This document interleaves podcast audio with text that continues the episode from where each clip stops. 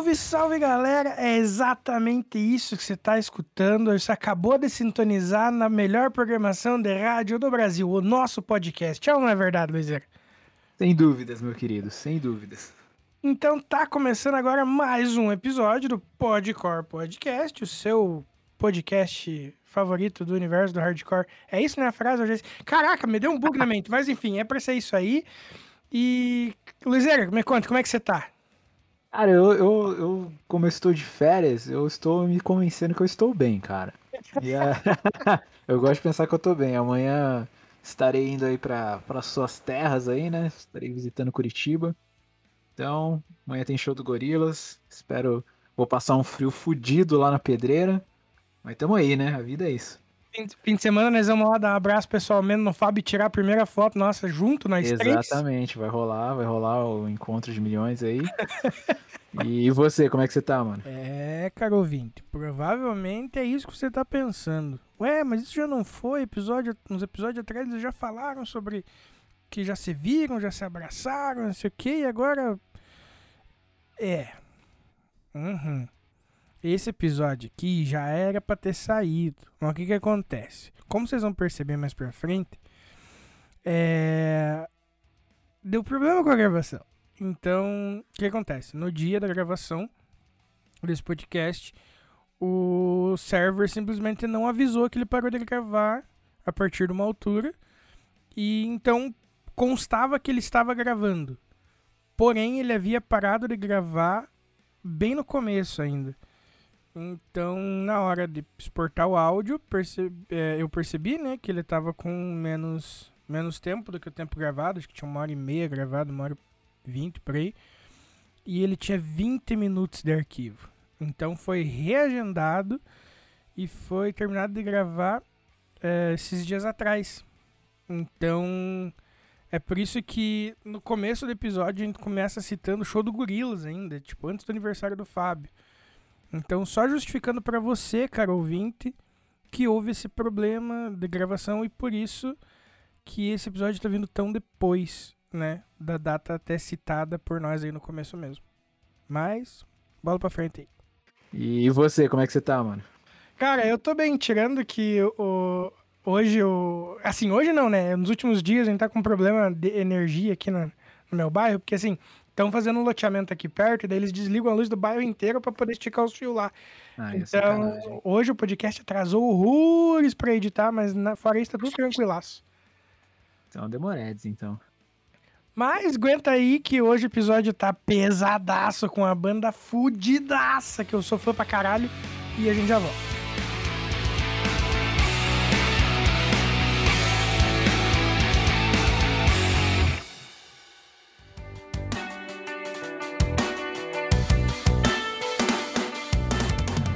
Procurando um portal focado no universo underground para ficar por dentro do que tá rolando na cena? Então é só colar no Downstage, um site dedicado ao emo, pop punk, hardcore e suas vertentes, sempre trazendo informações quentes e mantendo você ligado no que tá rolando. Então acessa lá www.downstage.com.br e garanta o seu lugar na primeira fila. Siga as redes sociais também. Só jogar na busca arroba DownStageBra que é sucesso. A frase não é só uma fase, mãe? Nunca fez tanto sentido.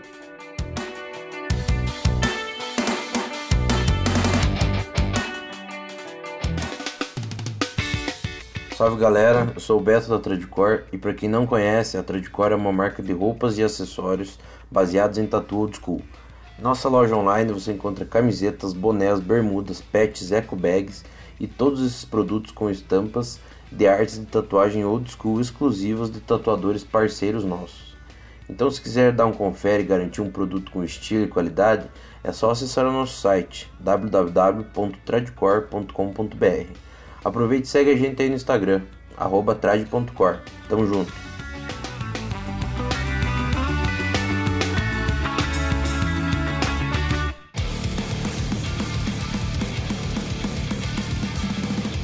Salve você, jovem. Sou Milton Aguiar do Bayside King. Estou passando aqui no Podcore para te convidar para um evento muito especial, dia 16 de julho, 16 do 7, na Jai Club São Paulo. O Bayside Kings vai estar tá lançando o seu EP novo chamado Tempo. E para fazer uma festa bonita, a gente está convidando, além do Bayside Kings, que, é, que somos nós, teremos os nossos amigos do Institution, do Crespo, do Into the Void do Manifesto. Será uma festa muito foda. Lembrando que dia 2 do 6 tem música nova do Bayside Kings, dia 7 do 7 tem EP novo completo e dia 16 do 7 a comemoração na Jai Club. Os ingressos estão no clubedoingresso.com ou você pode encontrar também em todas as nossas redes sociais, nos links na bio, stories e assim vai. E te espero lá. Stage Dives obrigatório. Tamo junto, cuidem-se. Ouçam Podcore.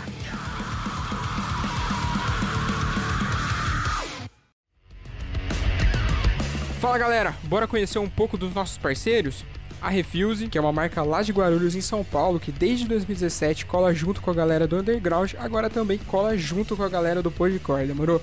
E cara, para vocês ficarem inteirados um pouquinho do que vocês encontram na marca, vocês encontram camisetas, regatas, bermudas, shoulder bags, chaveiros, canecas e, mano, tudo isso que eu falei com uma estampa mais louca que a outra. E claro, com aquele precinho que a gente adora pagar num pano de boa qualidade. Demorou? Caras, vocês encontram os caras no Instagram por Use Refuse, é só jogar na busca que vocês vão encontrar os caras. E claro, no site www.userefuse.com.br e só chegar, comprar, vestir e ficar bonitão, demorou? Cara, não perde tempo que a qualidade é monstra demais. Saca só que tem mais. Vai lá, Vini. Tá procurando a camiseta da sua banda favorita? Ou então uma caneca estilosa, um moletom quentinho? Talvez até vários artigos de decoração para deixar sua casa maneiríssima? Então, o lugar certo para você é o Armazém do Rock, uma loja especializada em rock e artigos geek, além de outras paradas muito fodas. Para conferir o catálogo dos caras, é só colar no arroba Armazém do Rock e solicitar pelo link na bio. E ah, falando que é ouvinte do Podcore, você ganha 5% de desconto na sua compra. Tá esperando aqui quem ainda não foi dar uma olhada, hein? Agora sim, bora pro episódio.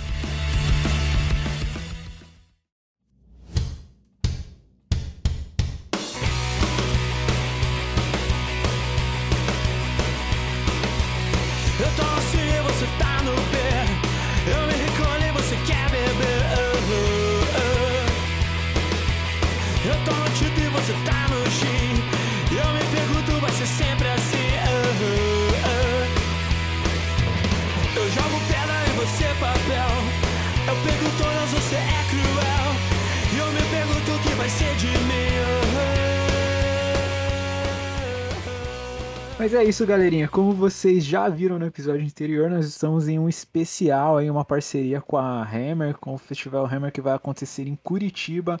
Então, se você mora em Curitiba e tá afim de colar num fest foda, se liga no, no Festival da Hammer. Vai rolar agora em junho. Só banda linda, line-up incrível. E a gente vai estar entrevistando aqui a galera que vai tocar nesse festival.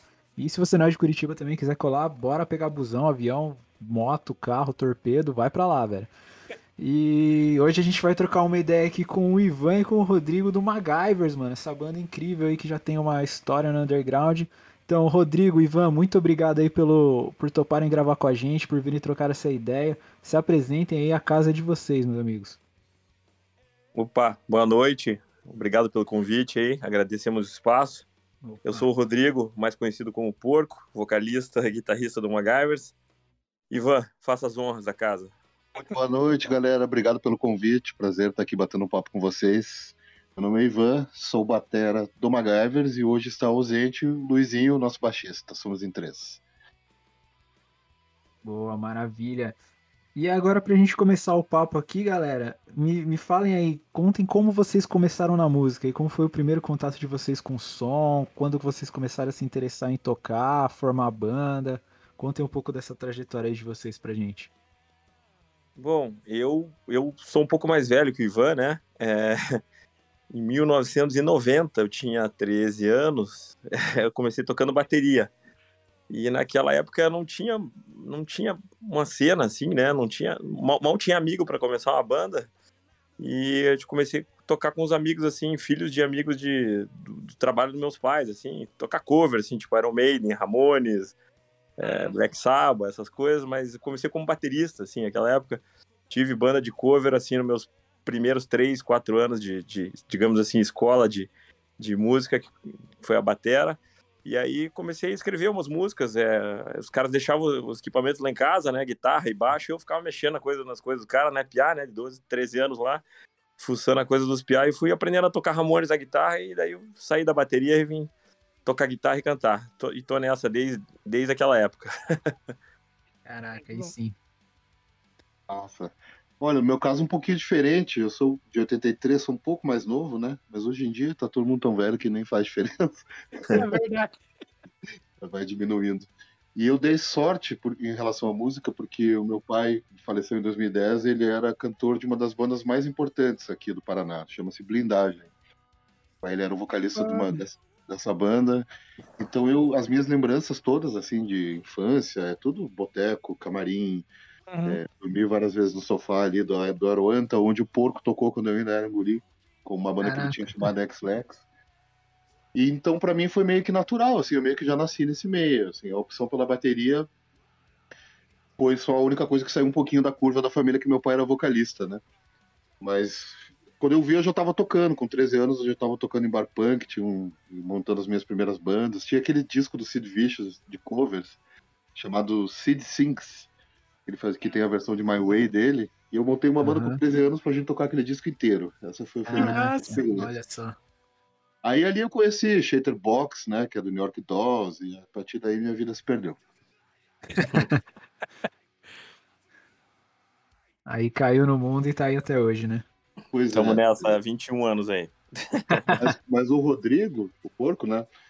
A primeira vez que eu vi ele tocando foi fazer uma banda cover de Ramones, que ele fazia o CJ, fazia o baixo e cantava as músicas do CJ, eu matava a aula pra ir lá ver ele tocar.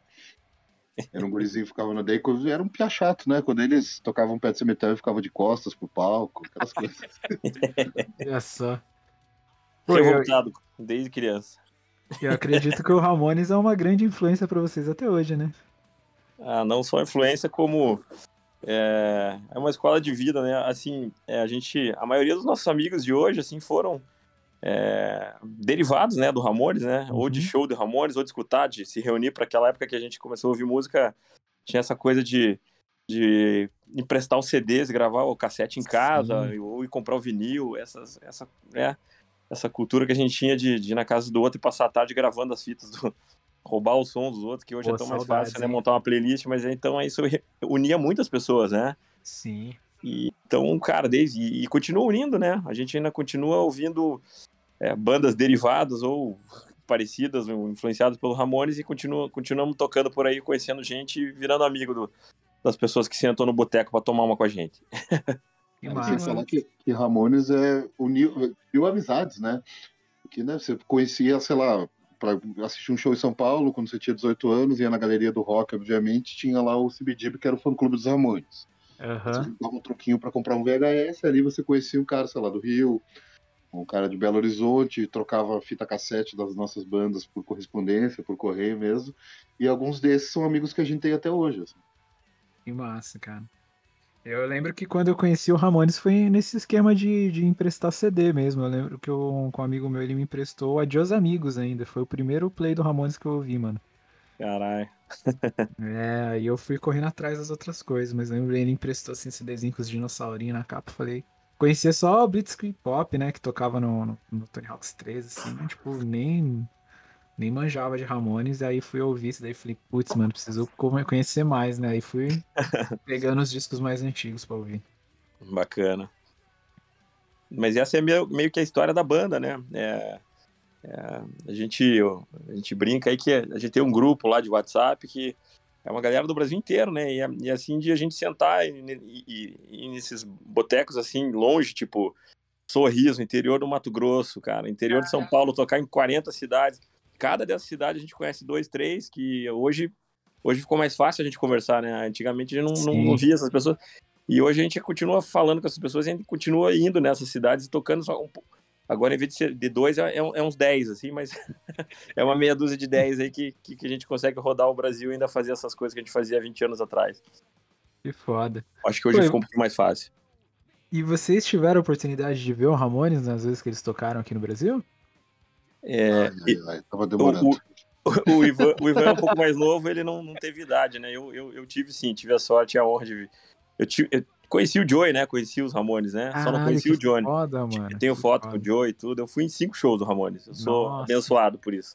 Tem uma foto clássica que é o Rodrigo Porco, o Joey Ramone e o Henrique Badic do Carbono. ah, é três. verdade, lá no Caraca, Rio. olha que Que louco, velho. foda. Que foda, mano. Mas eu não pude, cara, porque quando eles tocaram na pedreira, eu vi o show de casa.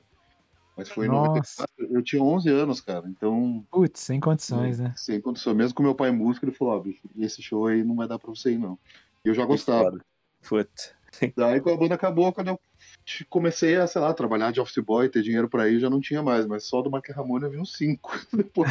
Caraca, velho. Mas Ah, o tá Porco era daqueles de ir atrás de todos os shows, né? Foi no Camboriú. Cara, eu não tive adolescência. Eu, gostava de Ramones, cara. Não, não saía com as meninas, não fazia nada. Só ouvia Ramones, cara. Maravilhoso. Não mudou muita Muito coisa. Muito bom. E falando, falando do, do Carbone e tal, né? Vocês vão fazer um, um show no hangar junto com Carbona, Bloomberg, Bloom, Bloomers. Eu não- cara, eu nunca consigo pronunciar esse nome. Isso, É. obrigado. Mano, é muita letra. Eu sou, eu sou meio disléxico. Mas enfim, e uma banda do. Eu, eu, não, eu não sei, eu, confesso que esqueci o nome, mas o, pô, é do, do ET, o grande ET do Mussarelas. Olha É, das bandas que a gente mais admira, até gravou um cover esses tempos. E hoje recebemos um convite para gravar. Ah, não sei se pode falar, né? Assim, nas internas vai ser um disco tributo ao, ao Mussarelas também, mas acho que eles Olha estão sabendo. foda, mano. Cara. E vai ser é em julho agora, em- no, no grande Hangar 110, é o palco de, de tantos shows e DVDs clássicos aí. Carbono é uma banda parceira nossa desde, desde o começo da banda. Eu acho que talvez a banda só tenha existido até hoje graças ao Carbono. Né? Logo É, que a gente começou, só. a gente fez Isso. duas turnês grandes com eles, que era Carbono e Magavas. Era Chiclet Tour. É, eu E conheci foi- vocês meio que por- nessa época, assim, também, porque eu conheci Carbona primeiro e viciei no bagulho, e daí naquela época de baixar música tinha. é, tipo assim, eu baixei uma música que daí tinha entre parênteses, era Carbona, MacGyvers, Tequila Baby, não sei o que, não sei o que, não sei o que, 300 nome de banda. E eu fui procurar tudo, assim, e eu só ouvia, tipo, o que tinha ali, sabe? Só meio que virou a- a Santíssima Trindade por um tempo. MacGyvers, Carbona e Tequila Baby aqui em casa. É, legal. O, Porco, o Henrique veio de, de. É para Magavas, né? De outras bandas, né, Porco? O que? As músicas que o, Henrique- que Ah, o não, a gravou? amizade dele com o Henrique lá. Ah, não, é. Foi, Barnes foi exatamente do- numa dessas, assim. Eu, conheci o Henrique em 95, quando eu tinha essa banda que era tipo um. Era um a gente chama de hardcore melódico, mas era um Scrutin Weasel um pouco mais acelerado. Um bubblegum mais acelerado, que eu tocava bateria. E num desses shows, o Henrique veio tocar com o Barnes. E o Barnes é, é uma banda que é, é, é, na verdade, é o Rivets. O Rivets é, sem o Henrique, né? Então o Barnes era uma banda, porra, uma puta banda que é totalmente influenciada, acho que Bad Religion, Ramones também.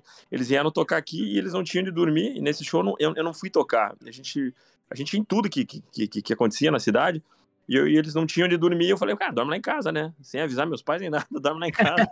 o cara dormiu lá em casa, no dia seguinte acordou quem? Meus pais, quem que é esse doido aí? Mas daí, pô, foi assim, aquelas amizades, cara, instantâneas, sabe? Foi em 95, aí são aí 27 anos de amizade, cara. Nessas, assim, de, de estrada mesmo, cara. De Ah, olhar pro cara e falar, aí, dorme lá em casa e, e é isso aí. Dei um mês, do, acho que uns seis meses depois eu tava indo na casa dele no Rio pra ver o Ramones lá no, no, no Rio de Janeiro, lá, cara. É uma terceira ou quarta vez que eu vi ele, a gente tava indo ver o Ramones lá no Rio. Que doideira, velho. que Doideira, cara. As coisas eram diferentes naquela época. E, e qual que é a relação de vocês com o Hangar 110? E, e já fala um pouco também da expectativa pra esse show que vai rolar em julho. Bom, cara, o hangar, assim, é, é. Pra gente que começou, né? O, o- a gente começou a banda em 2001, como o Ivan tava falando, que. Na verdade, foi o Henrique que apadrinhou, né, a banda, porque a banda Uhum. gravou, assim. é, eu e o Guto, o Ivan não, não, não tava na. A gente gravou um disco, né? Eu e o Guto, que é o, o que hoje toca no Rio Defonso, ele tocava guitarra, a formação era eu e ele. A gente gravou um disco, sim, de brincadeira. Fomos no estúdio lá uma tarde, gravamos 10, 12 músicas. E, puta, ficou bom pra caralho, assim. E a gente mandou o CD pro Henrique lá. E o Henrique já tinha, eu acho que, o, Carbon nessa época. Ele, cara, vou mandar isso aqui pro Andrezão, que é o, é o Thor, né, da 13 Records. que Ele tinha gravadora naquela época. O Andrezão gostou e prensou o disco. A gente nem conhecia o André, ele prensou o disco. Daí a gente pensou, pô, fudeu, agora a gente tem que montar uma banda, né? Porque a gente não tinha banda, né? Eu gravei as bateras do disco e o baixo, o Guto gravou a guitarra, a gente dividiu os vocais. E daí a gente, pô, o Guto conhecia o, o Ivan, tivemos que ir atrás do Ivan, né?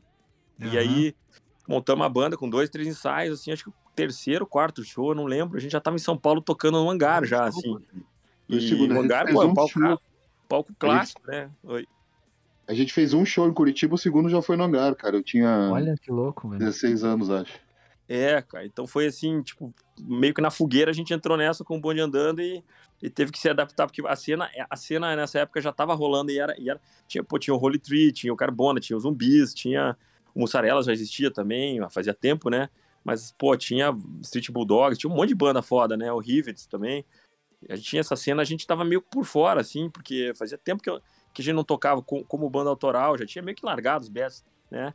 Tava uns 3, 4, an- quatro anos sem tocar e a gente entrou nessa no, no turbilhão aí, já no segundo, terceiro show, entramos no, no hangarzão lá e era uma coisa muito diferente pra gente. Aqui em Curitiba tinha o 92, né? Que é um Uhum. lugar bacana, clássico, mas não tem nem um décimo da estrutura que tem o hangar, né? E a gente chegou lá, pô, ficou impressionado. A piazada, tipo, uns, uns caipira aqui, entre aspas, de Curitiba, chega lá em São Paulo, cara, com, com aquela, aquele palcão, aquela estrutura, porra, é, foi, foi foda, assim, foi bem, bem, bem bacana, assim, foi bem marcante pra gente. Então a gente pode dizer que a nossa ligação com o hangar é muito forte por conta desse batismo de fogo, assim, que a gente teve lá, né? De repente caímos num palcão com estrutura em São Paulo, que pra nós só falta. Primeira vez que a gente foi tocar no hangar, antes do show a gente foi no Play Center. Nossa, caraca, velho. Olha isso. A gente ficou tão emocionado que a gente fez um banner pro palco. O banner durou só esse show, a gente esqueceu lá no. Ah, muito bom. Ai, caralho. durou um show. Cara, já parou pra pensar que em algum lugar alguém tem esse banner guardado? Cara, eu, eu- Bom, sei lá, tem louco pra tudo, né, cara? Se alguém guardou isso, cara, amém. Pô, eu imagino então que a expectativa pra esse show aí deve estar alta, então, né, mano? Pô, assim, cara, tanto tempo. é, O hangar fechou, né, nesse, nesse, nesse tempo Fechou, e abriu de novo. abriu de novo, cara, é, porra, então é.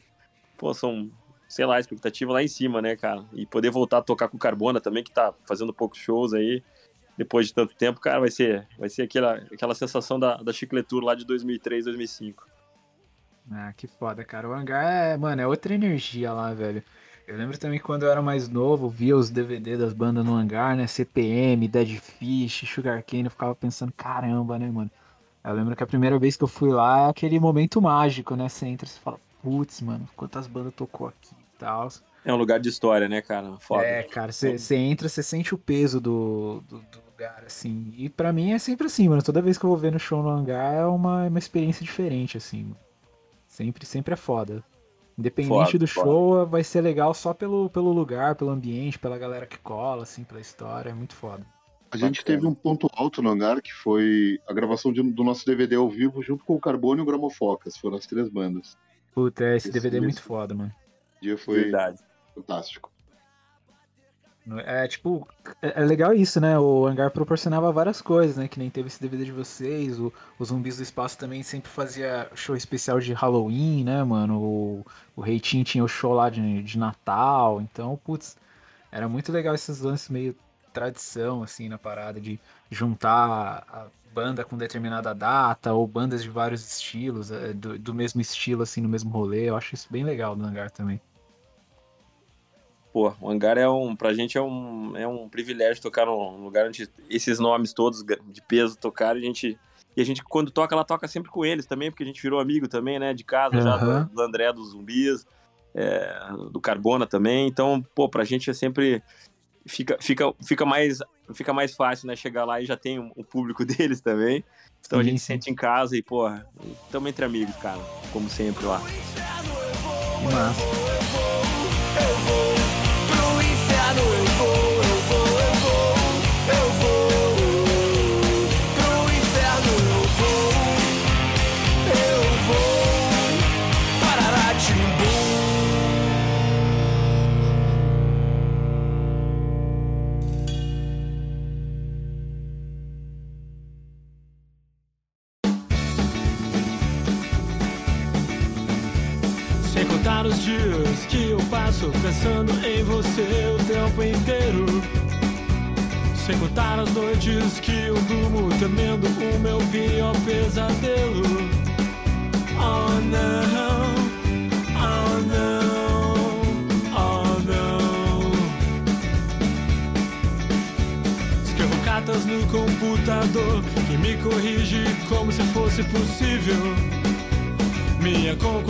é proporcional à segurança de um indeciso. Mas, rapaziada, agora focando um pouco na banda, conta pra gente como que a, a banda começou, assim, propriamente dito, tipo, o início, como é que foi até montar a primeira formação, até vocês, não, a gente vai fazer isso assim, dessa forma, pá, enfim. Bom, acho que o Ivan conta um pouquinho melhor a, a parte dele, depois eu acrescento os, os, os comentários. Beleza. É, a banda é de 2001, né, que é a data do primeiro lançamento, então como a gente já explicou no bloco anterior, ela teve um disco antes de fazer o primeiro show. Começou de uma dupla, né, o Rodrigo Porco e o Guto de Leão. Eles gravaram o disco, não precisaram de um batera, me chamaram, eu entrei a partir do primeiro show. E a gente teve algumas mudanças de formação, chegamos a tentar outros guitarristas e tal, mas é, a maior parte do tempo ficou em trio. A partir desse primeiro show, a gente já caiu na estrada. Então foi né, chicleture, viajando e tal. Então a banda ela, ela pegou forma na estrada mesmo. A gente fez muito, mas muito show mesmo no começo, né? Ninguém tinha muito compromisso aqui, filhos nem nada. Então a gente se largava e teve turnê de três meses. Assim. Então foi, foi ali que a gente pegou uma cancha muito forte. A raiz da banda sempre foi a amizade.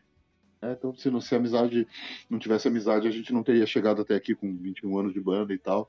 A partir ali do primeiro disco, a gente resolveu gravar o segundo ainda pelo selo do Thor da do do Espaço. Records, né? A gente foi gravar no Ox Pocos em São José dos Campos, também no meio de uma Caraca. cozinha. E tem um detalhe interessante, só abrindo um parênteses, que esse disco que a gente gravou tá fazendo 20 anos esse ano. E a gente resolveu marcar um show no Ox Pocos, que ainda existe, que é né, falando em Ó, lugares que legal, clássicos. né? mano. Nossa, que foda. Um dia antes do hangar. A gente, um Nossa, dia antes do hangar, no dia 8 de julho, a gente vai estar comemorando 20 anos desse disco, tocando no lugar aonde a gente gravou.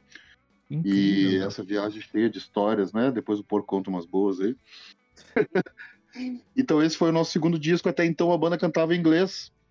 A partir do terceiro a gente resolveu cantar em português. Já estava nessa, nessa mudança, mais ou menos simultaneamente ali ao Carbona, na época que eles lançaram o Taito Não Engole Fichas também em português. Então a gente já estava querendo migrar para cantar em português.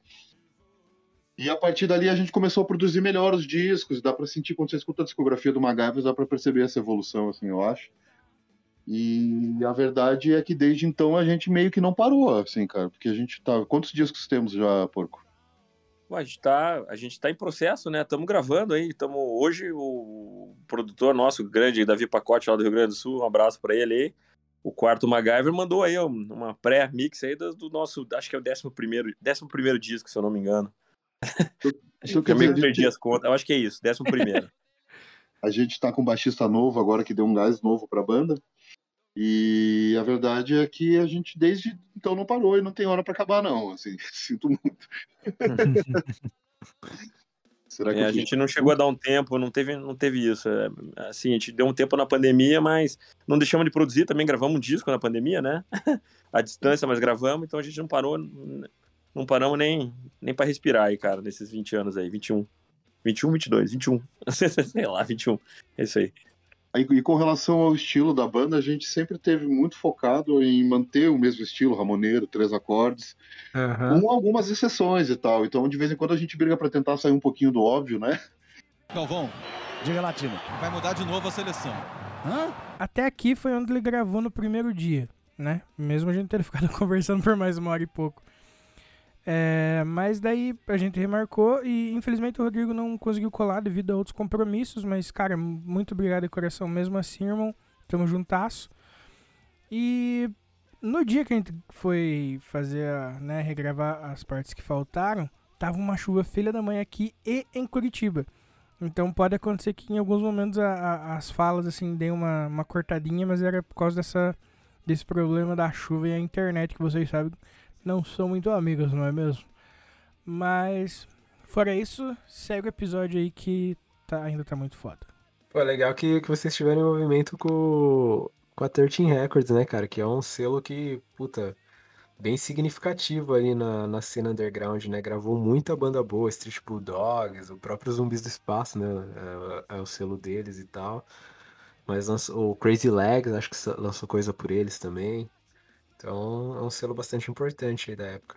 Foi, assim, é, determinante pro começo da banda, porque que a gente começou, fizemos acho que um show aqui em Curitiba e o show seguinte já televisão já arrumou em tocar no Hangar 110 de São Paulo. Então, a banda já começou ali com aquela galera, assim, então a gente conseguiu bastante público fazendo shows com o Carbona, com zumbis ali para aquela galera em São Paulo, foi bem massa. Ah, que incrível, meu. Pô, e, e em 2021 vocês soltaram o single Sala de Estar, né? Qual- quais são os planos aí da banda pra 2022 aí, pós esse lançamento do single no ano passado? Isso. É, a gente teve uma mudança de formação. O baixista que ficou com a gente durante nove anos saiu da banda por, né, por N motivos e tal. Ele se mudou de Curitiba, então ficou inviável para ele continuar trabalhando com a gente. E daí entrou o Luiz Lamel, que é o nosso novo baixista, e deu um gás novo para a banda. Então esse single Sala de Estar marca muito essa mudança de formação, né? Durante a pandemia a gente gravou um disco chamado 2020, foi o último disco nosso antigo baixista, o Neto.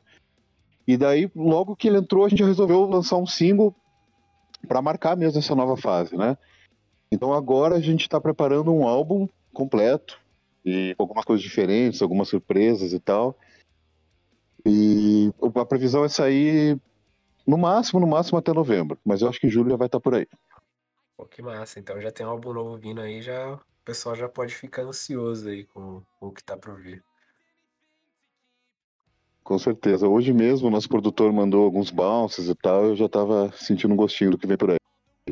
A gente joga pra frente a possibilidade de lançamento porque a gente tá com uma produção um pouco diferente pra esse disco, sabe? A gente tá colocando os samplers eletrônicos. Então, cada disco, assim, algum tempo a gente tenta colocar coisa diferente e tal, e esse é o nosso momento. Então vai ter algumas surpresas aí pros fãs. Que bacana. E, e, tipo assim, vocês que já têm uma longa estrada e tal, é, obviamente cada lançamento novo é, é aquela, é aquela ansiedade e tal. Mas tem aquele friozinho na barriga como se fosse o primeiro ainda, cada disco que sai? Cara, eu vou falar que não muda, assim. Pra cada disco eu fico ansioso, eu tenho aquela expectativa que seja.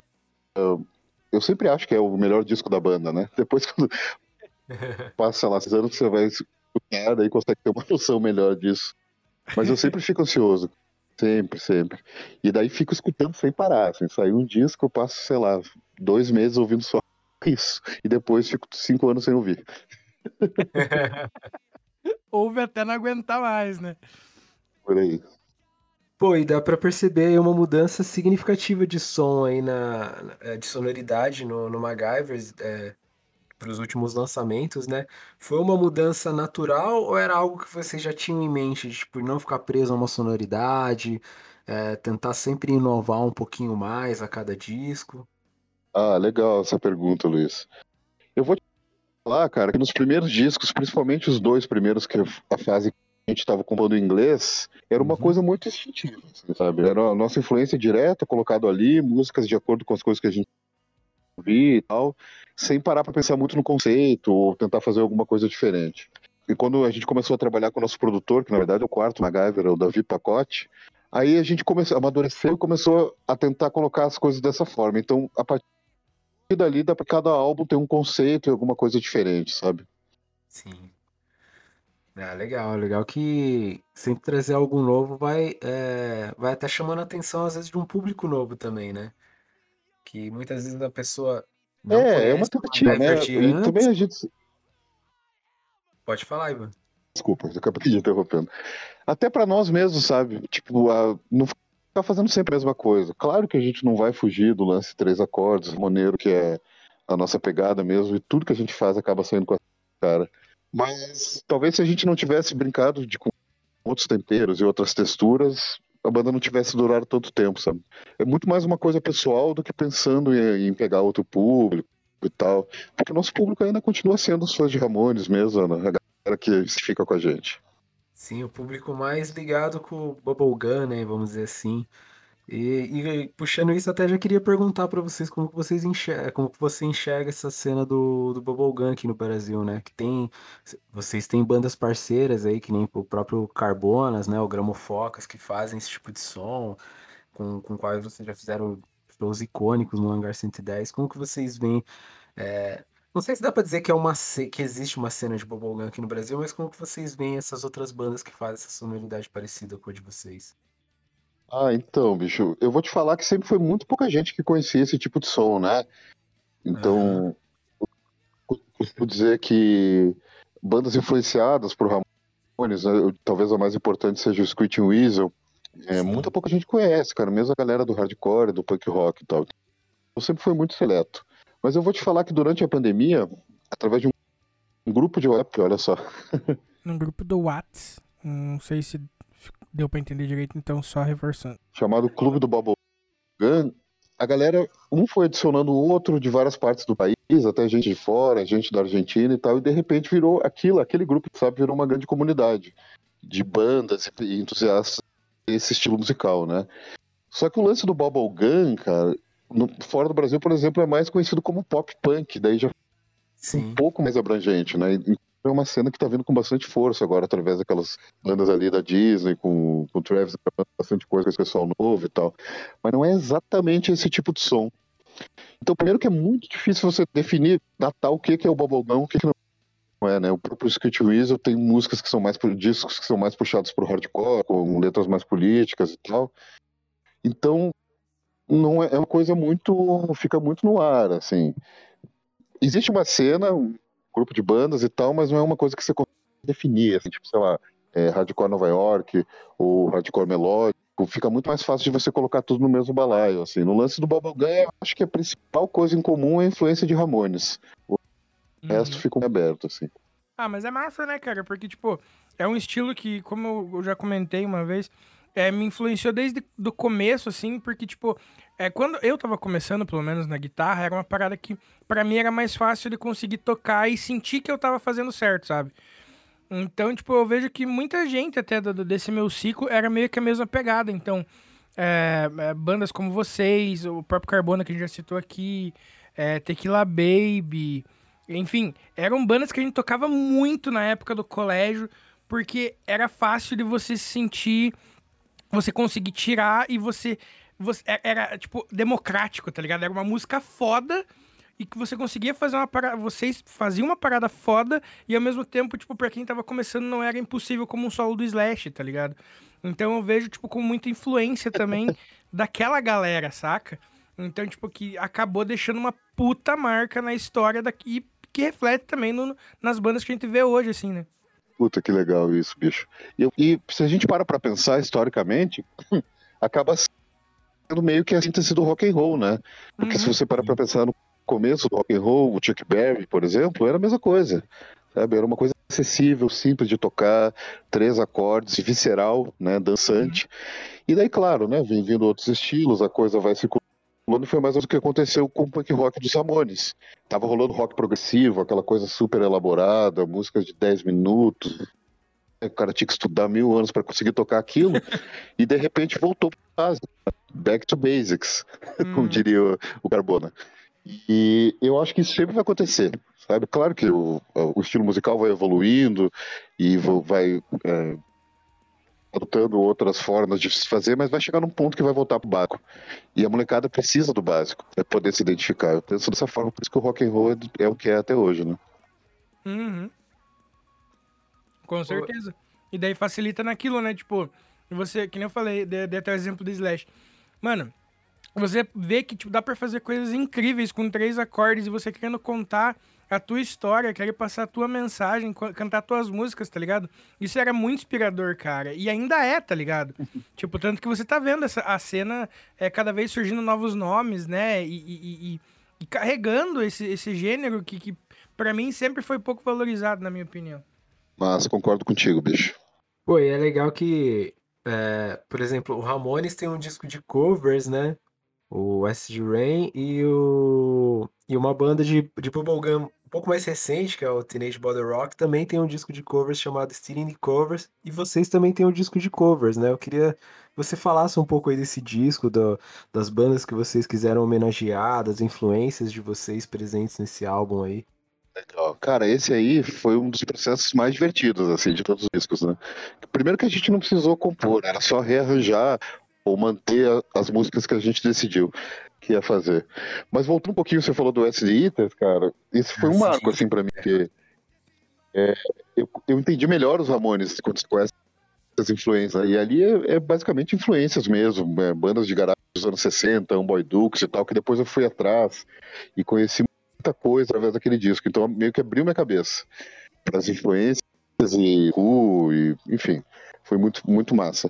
Com o Battle Rocker, cara, é, inspirou a gente a fazer o disco de cor. Foi pouco antes, né? Se não me engano, foi um ano antes que saiu. E a gente ouviu muito. Tanto que a gente de vez em quando faz um cover desse disco, que é de uma banda chamada é da França, se não me engano, chamada Scoots, uma música chamada Don't Go, e de vez em quando a gente toca ela no show. Com relação ao nosso disco, foi muito massa, cara. E tem, assim, influências pessoais de cada um. É, a gente colocou, por exemplo, Pinheads, que é uma banda curitiba muito importante dos anos 90, que tinha muito público, apesar do nome ser Pinheads, tinha bastante influência dos Ramones, mas era um hardcore super rápido, melódico. Gravamos uma música, termina o disco com uma música dele.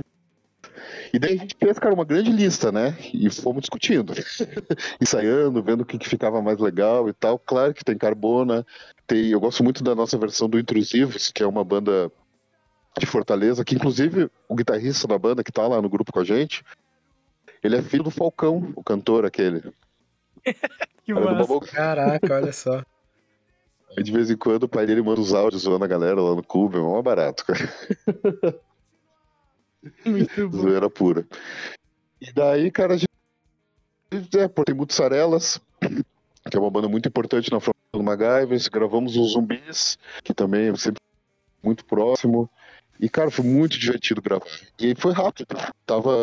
A gente gravou. Eu lembro que as bateras, eu matei acho que 11 bateras em uma tarde. Assim, comecei às duas da tarde, 8 horas da noite matei. Foi bem divertido, cara. Adoro esse disco, eu adoro a capa também. Quem fez a capa foi o Paulo Rocker, do Gramo Focas. Que massa. Sensacional, mano. Ô, já hoje você tá, vocês estavam falando, se você mencionou, né, do, do- conceito, às vezes, que tem em cada disco. E, hum, tipo, como que vocês escolhem também, ou chegam ao consenso de, caraca, eu acho que tá inclinando pra isso, ou o conceito vem antes, tipo assim, não, nós temos que compor algo relacionado com isso, com essa ideia, com esse elemento, enfim. Como é que funciona quando uma banda vai decidir, ou no caso, especificamente vocês, né? Pra decidir essa parada mais. Essa parada do- dos discos, assim. geralmente vem nos sons que a gente escuta quando tá viajando, sabe? Um, ah, escuta esse disco aqui, saca? A gente conversa mais ou menos sobre o conceito do disco que a gente tá escutando, é, influências pessoais de um conta bastante, e a gente leva em consideração o que, que a gente tem feito. Então, se pegar a partir do B, definir um pouquinho o conceito original, mas acaba mudando, né? Porque quem manda no final das contas são as músicas. Então não dá pra sobrepor um conceito em cima da canção e acabar estragando ela, né? Pelo menos a gente tenta. Mas no caso do Bacon, eu lembro que a gente tinha dois discos que influenciaram muito. Eram os Invisíveis, do Traje a Rigor, e o Don't Back Down, do The Queers. Então é muito marcante nesses dois discos aquela caixa com duas notas, é tá, tá, tum, tá, tum, pá, que é super dançante. Então, onde eu podia, eu eu enfiava essa caixa vassoura de bateria. E a partir disso, claps, bastante palma e tal, as músicas que o Porco foi fazendo foram casando com esses conceitos também, a gente ficou menos dessa forma. Um pouquinho mais pra frente, já olhando 2020 aqui, o conceito do 2020, cara, teve a ver com o momento que a gente estava passando, todo mundo dentro de casa, com saudades dos amigos, com medo de morrer, dentro do parente, e aquela coisa sem saber quando ia acabar, sem saber se a gente ia poder tocar de novo, foi quando a gente gravou, então ele tem uma mais pesada mesmo, né? A gente sente que tem uma nuvem negra em cima daquele disco assim, em relação às letras e tudo mais. Não tem nenhum momento muito dançante, muito feliz. E daí, lógico, a gente buscou influências e discos que tinham isso, e junto com o nosso produtor a gente foi conversando, olha que legal ter feito, esse clima que tá dando aqui, para tentar, junto com a capa, também toda preto e branco, uma foto sombreada e tal, chegar nesse conceito. E agora pro próximo, a gente tá trabalhando justamente o oposto disso, de como se fosse a saída desse período mais nebuloso, né? Com essa mudança de formação, um gás novo, com essas, é, esses timbres eletrônicos de fetal, vai ser um disco bem mais colorido. Isso dá pra adiantar. Ah, que bom, que massa. Legal mesmo, já, já deixa aquele gostinho de curiosidade de tomara que venha logo. É, né? Pô, e, e sobre a cena aí de Curitiba, qual, qual é a relação de vocês aí com a cena? Vocês que já tocam aí há muito tempo, como que vocês veem a cena de Curitiba desde quando vocês começarem a tocar até atualmente, assim? Cara, eu, eu acho que a cena daqui de Curitiba sempre, sempre foi muito foda, cara, muito forte. Só que muito segmentada. Né? Uhum. Sempre teve esse problema de ser uma cidade ao mesmo tempo grande, ao mesmo tempo um pouco. Como é que eu posso dizer? Deixar o termo certo. Cara, não chega a ser uma, uma metrópole grande, mas também não é uma cidade interior, então fica essa coisa meio ambígua, assim. E daí quer ser, ter, o povo tem essa vontade de, né, se sente numa metrópole e tal, tem vários bares e acaba segmentando demais para pouco público. Eu sempre tive essa impressão. É, por exemplo, a cena de Psychobilly aqui de Curitiba é talvez a mais forte do mundo, né? É sinistro. Quando tem o, Psy- o Psycho Carnival aqui, enche de gente do mundo inteiro. E quando você viaja pra, pra fora no underground assim, você fala que é de Curitiba, todo mundo fala dos catalépticos na hora, né? Então com Nossa, certeza foi a banda mais eu ia marcante. citar essa banda agora, cara. Eu acho muito foda. Eu tenho o CD deles aqui, mano. Acho sensacional, cara. É muito foda, cara. Infelizmente o baixista faleceu de vídeo aí. Foi uma merda. Inclusive triste. o batera deles, o Coxinha, eu tenho- já tive outros projetos com ele, a gente fez supletivo junto. Da hora, caraca, Era velho. muito-. Era muito engraçado, cara, o supletivo que a gente fazia, porque tinha o baterista do Motor Rocker, que é, tipo, o visual dele era meio black metal, assim. O Coxinha com um topetão, aquele topete colorido, e eu tava na fase mod, assim, de terninho, fiz Apolo e eu dava nós três, cara, ninguém entendia nada. Mas, cara, voltando a falar sobre a cena, é é forte, tem público, mas eu ainda acho um pouco segmentado, cara. Gostaria que, que o público circulasse mais entre os segmentos, assim, sabe? Tipo, a galera que curte Psychobilly, frequentar esses shows de Bubblegum também, e vice-versa.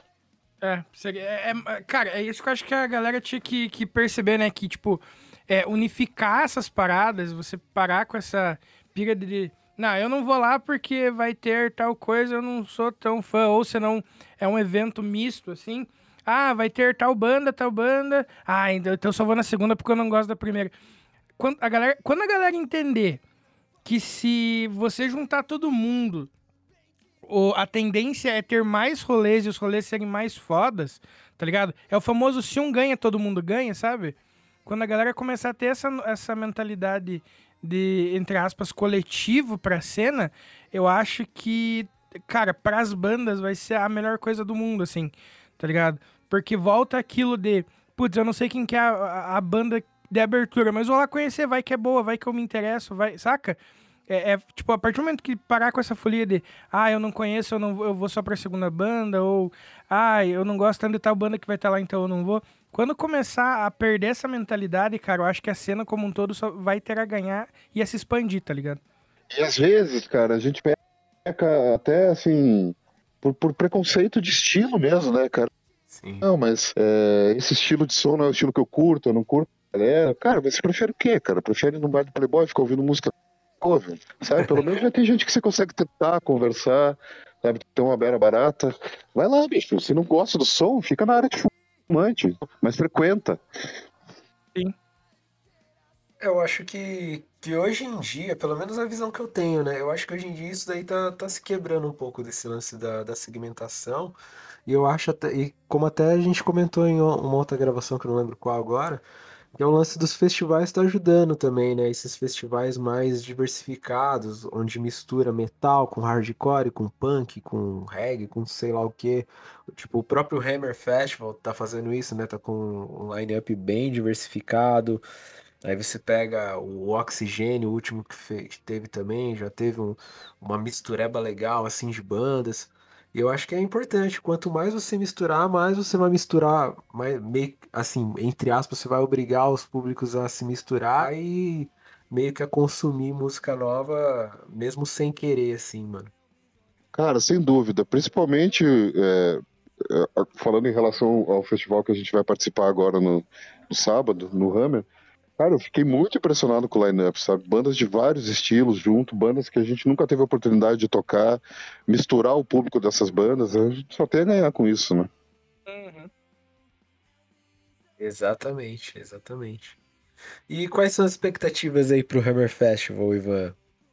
Já falando, é, a gente até comentou que é um, vai ter um festival bem diversificado, tal, vai ser um festival grande aí em Curitiba. Quais são a- as expectativas aí? Bicho, as melhores possíveis, né? Eh, Queria agradecer a galera que nos convidou. Para nós foi uma surpresa boa. É, tô louco para ver o show de todas as bandas e estamos preparando um setlist especial. Assim, vamos colocar só um milhãozinho ali da banda, só as nossas músicas que, que a galera mais curte, para apresentar para todo mundo lá. Pô, que massa. Então, pra galera aí que vai colar no Hammer Festival, mano, se tá em dúvida, já cola de vez que vai ser sucesso demais, mano. Ontem eu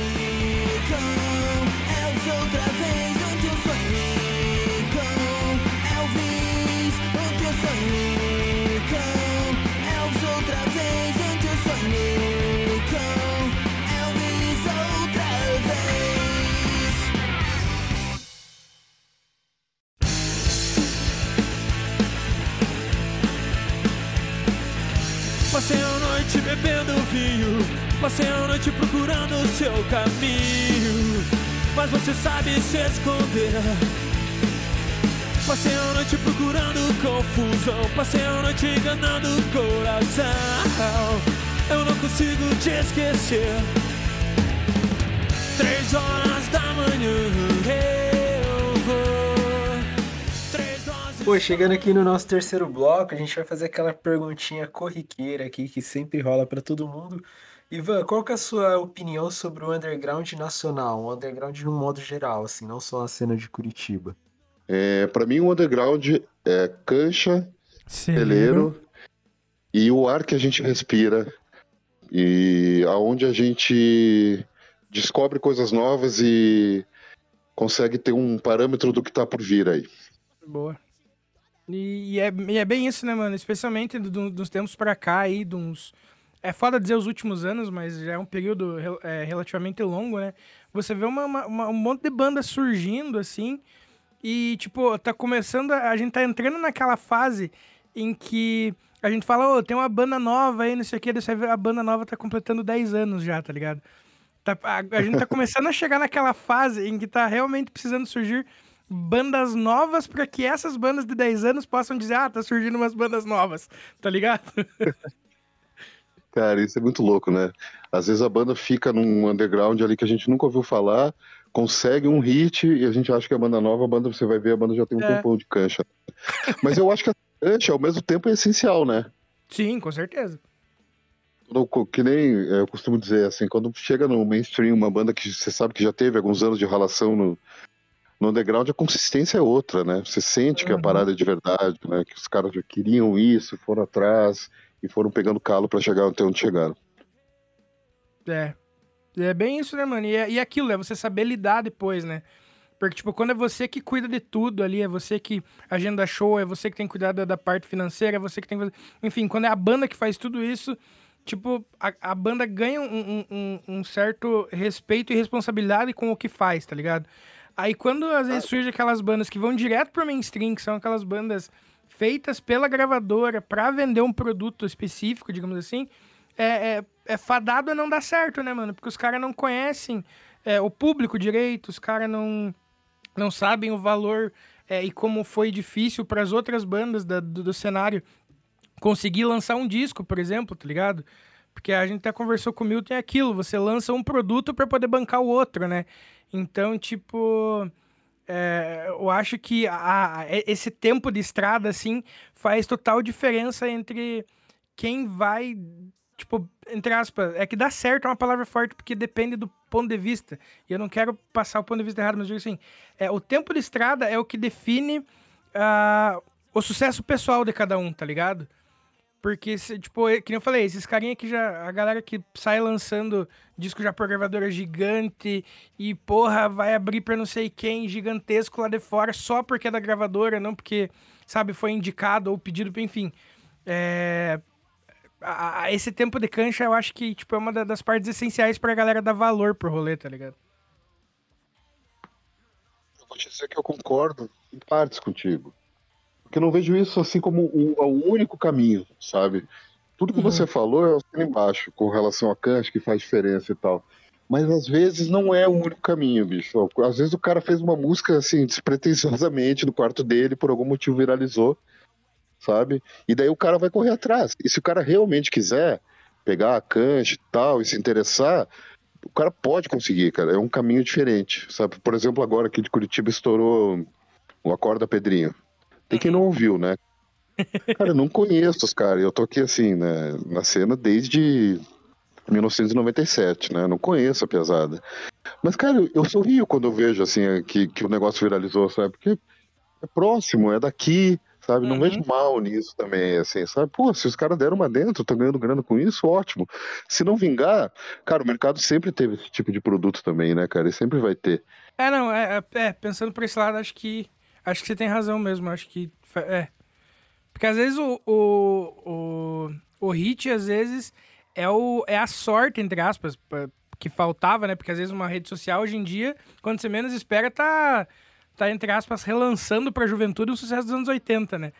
Então eu acho que, tipo, é, é, eu acho que é, tem, tem, muito, tem muito sentido mesmo, porque, tipo, os caras, beleza, estourou agora o Acorda Pedrinho, mas muita gente vai conhecer o resto do trabalho por causa disso também, né? É verdade, é que nem antigamente era trilha sonora de novela, né? Que era o- a, grande- a galera estourava quando tava na novela das oito. Aí vendia, sei lá, um milhão de cópias do vinil da novela com uma Uhum. música, e daí o cara ia lá e conhecia o Yahoo, Roupa Nova, por diante. É outro tipo de mídia, cara, mas acaba sendo a mesma coisa. Se a gente para pra pensar no passado, a gente percebe que esses mercados existem, sempre vão existir, cara. Sempre vai ter o New Kids on the Block, o Backstreet Boys, Uhum. sabe? Banda montada, cara, porque é, é sempre vai ter público pra isso, cara. Ainda mais agora, cara. Eu, eu digo ainda mais agora pela forma com que se consome música. É mais fácil, né? Você pega, abre uma rede social, tá tocando uma musiquinha ali, você se interessa pela música. Como eu sou professor, cara, eu vejo pelos meus alunos adolescentes, assim, ou é música de game ou é música de vídeo que eles conhecem, cara. Não Verdade. tem mais é. aquele lance da banda, assim. Ah, você quer tocar uma música? Putz, eu quero. Daí vou lá, vou lá ver a de- do FIFA ou a do, sei lá, de outro videogame que a molecada joga. Uma curiosidade aí, esses dias, esses dias, já faz um certo tempo na real, porque eu não sei quando exatamente começou, mas eu me peguei sorrindo, ouvindo, eu não, cara, honestamente eu não sei que música que era, eu não sei que artista que era. Eu tava jogando Fortnite com um amigo meu e, cara, depo- depois de um tempo quando eles incluíram os carros dentro do jogo, você podia pilotar e tal, você entrava no carro e tocava uma rádio, e eu, tipo, ah, vai ser que nem todo jogo, né, tipo, porra, GTA só tem música gringa, por exemplo, né, na, na rádio tocando e pá, não sei o quê. E, cara, na rádio do GTA. Não, porra, eu tô falando Fortnite, é na rádio do Fortnite. Ah, Do nada toca uma música brasileira, daí toca uma música em espanhol, tá ligado? E eu me peguei muito surpreso e feliz por isso, assim, também, tá ligado? Eu só queria, eu queria lembrar quem era o artista, eu só não lembro, mas enfim. Cara, eu lembro que teve, assim, aquela artista que até acabou com uma puta numa polêmica no Big Brother lá, uma cantora de rap, que eu lembro que ela estourou com uma música no FIFA, cara. E existe um mercado pra isso. Eu confesso que eu Sim, não sei a como é Carol Conká, é. Isso, isso. Ela é daqui de Curitiba também. Inclusive já cruzei ela por aí, assim. Gente fina. E eu lembro que te- estourou com uma música no FIFA, cara. Então já, já tem esse mercado, né? Sim. É, mas é uma forma de consumir música.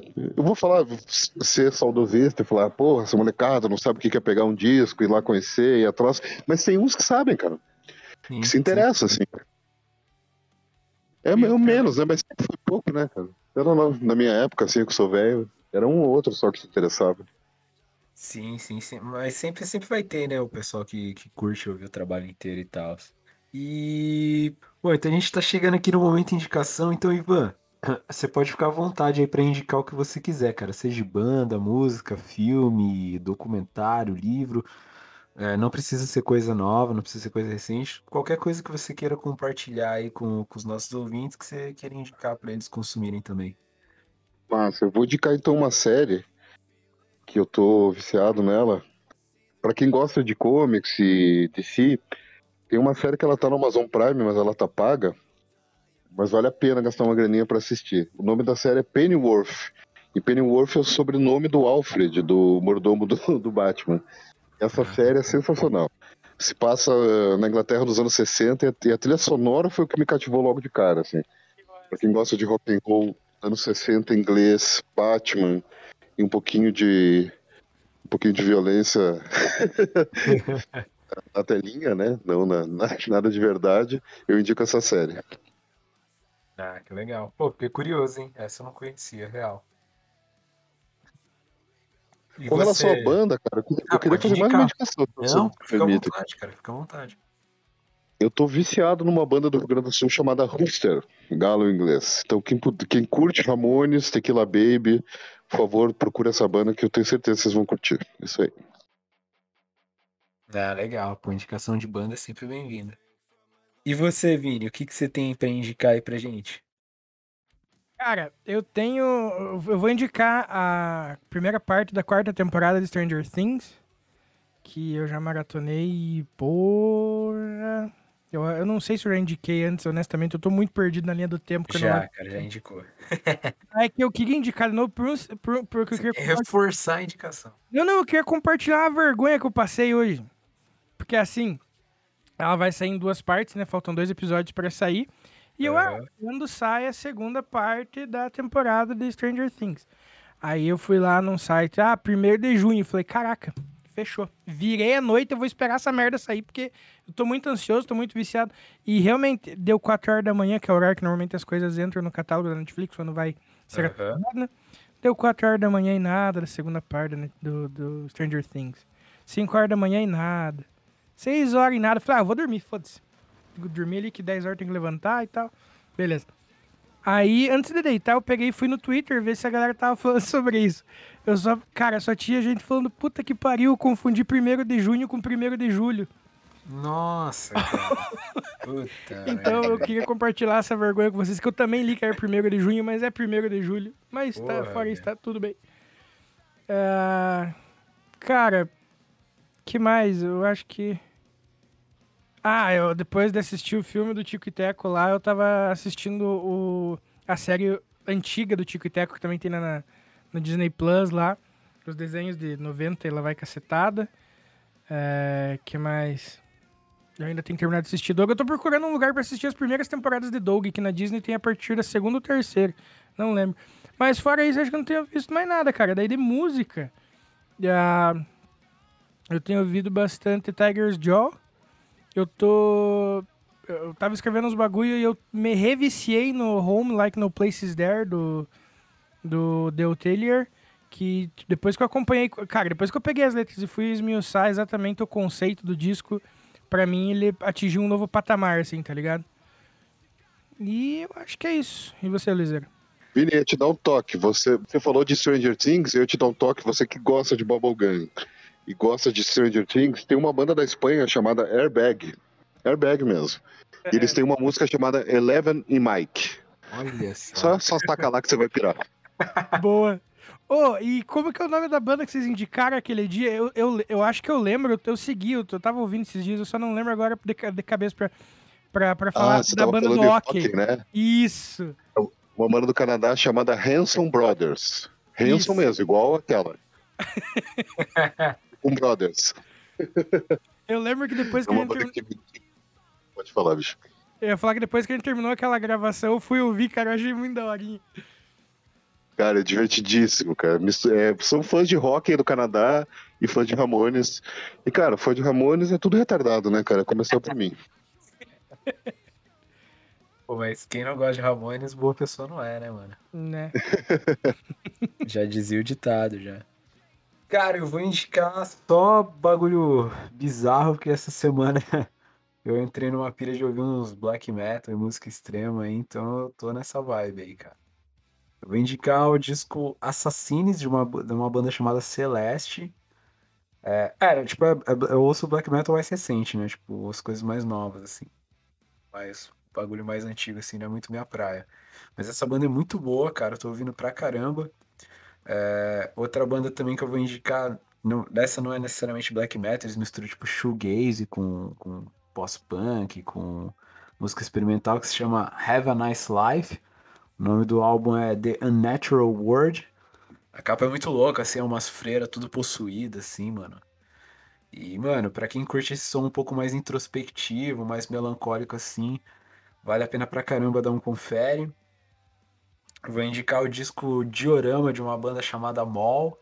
Esse é black metal mais recente também, mas é bem legal, assim, tem umas, um instrumental melodicão, assim, com, com aqueles vocais mais desesperados, assim. É, vou indicar o Adore, de uma banda chamada Numenor, é, Numenorean, que é black metal também recente. E por último eu vou indicar o disco de uma banda. Cara, eu não tenho certeza, mas acho que é uma banda grega, mano. Posso estar falando bobeira aqui, mas que eu me lembro, acho que é. Que é o, o Rotting Christ. Vou indicar o disco The, The Heretics deles, que é. Cara, eu, eu, eu conhecia só de nome a banda, aí eu fui dar um check nessa semana e, puta, é bem legal, assim, black metal bem feito, assim, umas paradas meio sinfônicas, assim, e tal. Tem umas instrumentações legais, achei muito foda, tô, tô pra ouvir os outros discos deles aí. E, mas é isso, cara, acho que de, de som vai ser isso. E, cara, eu vou, de série eu vou indicar This Is Us, mano. Eu tô na última temporada e eu achei uma série maravilhosa, assim, muito bonita, muito gostosa de assistir. Tem momentos muito tristes, mas, mano, é, fazia tempo que eu não ficava tão, tão envolvido com uma série que nem eu fiquei com, com This Is Us. Muito bom. Bom, mas é isso, rapaziada. Estamos chegando aí mais no final de um episódio sensacional aí. Então, já logo de cara, eu queria agradecer o Ivan por ter colado aqui com a gente, aqui, pela segunda vez ainda, porque tivemos um probleminha aí com o servidor. Então, pô, Ivan, muito obrigado aí por estar aí de novo, cara. A gente pede desculpas aí pelo, pelo probleminha que a gente teve com o Discord, mas, mano, brigadão pela primeira vez, brigadão por ter voltado aqui para gravar esse episódio com a gente. Foi sensacional. No que vocês precisarem, no que o MacGyver precisar do Podcore, as portas estão abertas, a gente ajuda com o que vocês precisarem mesmo, divulgação de som, de show. Contem com a gente para tudo aí, cara. Obrigado, cara. Eu vou ser sincero com vocês, dei sorte, porque daí pude bater papo duas vezes com vocês, foi um prazer. que maravilha. Prazer foi todo nosso, amigo. Cara, parabéns aí pelo trampo, obrigado pelo carinho e vamos agora curtir o festival, né? Vamos nessa. Com Sem dúvidas. Agradecer também o Vini aqui, meu parceiro de gravação aí. Valeuzão, Vini. Ô, tamo junto, meu querido. E falando aí também do festival, é aquela, né? Agradecer a parceria com o Bruno, agradecer todas as bandas que já passaram por aqui, só, só teve gravação incrível. E pra você aí que, principalmente que mora em Curitiba, aproveita essa oportunidade de colar no festival, é um festival super massa, cheio de bandas maneiras aí, um line-up sensacional. E pra quem é de fora também, vale aí o rolê, que, mano, o fest vai ser louco. Cola e aproveita que tem cupomzinho de desconto do Podcore, então você quer comprar o ingresso e pagar um pouco mais barato, coloca lá Podcore que você vai ganhar 10% de desconto. E se você quiser ir bem vestido, na estica mesmo, festival, com umas camisetas lindonas assim de, de old school, um bonezinho, uma touca, cola lá na Tragicore, que a gente tá com uma parceria com eles. Agradecendo aí o pessoal da Tragicore. E tem cupomzinho também de 10% de desconto lá, só jogar Podcore 10 que vai rolar. E eu não posso deixar de agradecer os nossos ouvintes aí, todo mundo que acompanha, curte, interage, comenta, apoia o nosso trampo. Obrigado, sem vocês essa parada não flui, né não, Vini? Exatamente, é aquilo de que, daquilo que eu tava falando ah, outras vezes já, que a, a gente faz isso aqui porque a gente se diverte trocando ideia com a galera, mas, tipo, a, a galera do outro lado vir trocar ideia com a gente sobre os episódios e acabar virando nossos amigos aí, como muitos, é, cara, não tem preço, tá ligado? Exatamente, exatamente. E reforçando que a gente tem o grupo lá do Telegram, então se você quiser conversar com a gente aí, tem o linkzinho na bio, só colar lá que você vai ser redirecionado. E é isso, eu, é, cara, eu não tenho certeza se essa vai ser o último episódio. Não, não vai ser. Então, vamos continuar aí com a nossa. Eu lembrei aqui o cronograma de postagem. É, a gente Ainda segue aí bem, com o porque eu nosso. não faço a mínima ideia, irmão. Eu lembrei, eu lembrei aqui. Então a gente segue aí com o especial com as bandas da Hammer. Então vai ouvindo aí. Se você não ouviu os episódios anteriores, ouve para você conhecer as bandas. Se você conhece mais ou menos, você vai conhecer um pouco mais. Enfim, faz esse, essa preparação aí pro Fest e a gente se vê lá. E é isso, galera. Boa semana aí. A gente tá de volta no, no próximo dia de gravação, que aí já tá forçando demais a minha memória saber se é uma terça ou uma quinta. Mas a gente volta aí, então. Até mais. Valeuzão. Falou! Valeu, abraço.